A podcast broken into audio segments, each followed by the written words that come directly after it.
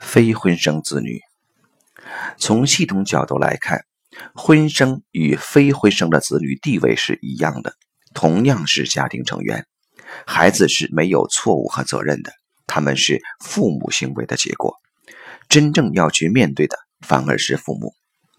在一夫一妻制的社会中，通常是要以新家庭为优先。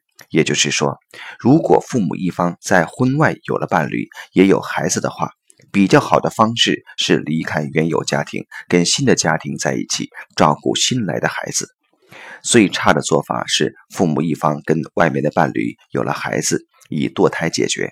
可以预测，外面的伴侣会离开，自己现有的家庭也维系不了，现有的孩子也受影响。